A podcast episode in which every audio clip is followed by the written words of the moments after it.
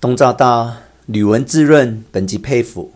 今日之说，则更五体投地，可见长举、杰尼等人为孔子所不取的了。只是目下在卜翁看来，我们这玉太尊究竟是何等样人？”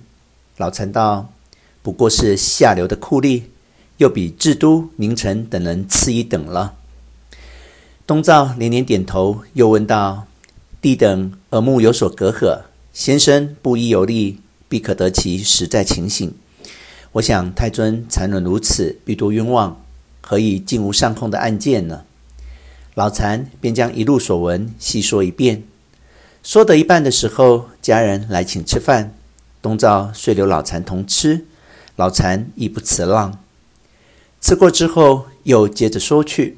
说完了，便道：“我只有一事疑惑，今日在府门前瞻望。”见十二个战龙都空着，恐怕乡人之言必有靠不住处。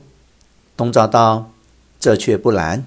我是在菏泽县署中听说，太尊是因为昨日得了院上行知，初一补授实缺外，在大案里又特保了他哥以道员在任候补，并是归道员班后赏加二品衔的保举，所以停刑三日，让大家贺喜。”你不见衙门口挂着红彩绸吗？听说停刑的头一日，即是昨日，站笼上还有几个半死不活的人，都收了监了。彼此叹息了一回，老禅道：“汗路劳顿，天时不早了，安息吧。”东照道：“明日晚间还请往家谈谈，弟有极难处置之事，要得领教，还望不弃才好。”说罢，各自归寝。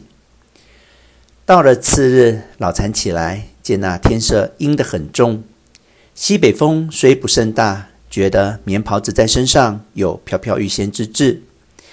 洗过脸，买了几根油条当了点心，没精打采的到街上徘徊些时，正想上城墙上去眺望远景，见那空中一片一片的飘下许多雪花来，顷刻之间，那雪便纷纷乱下。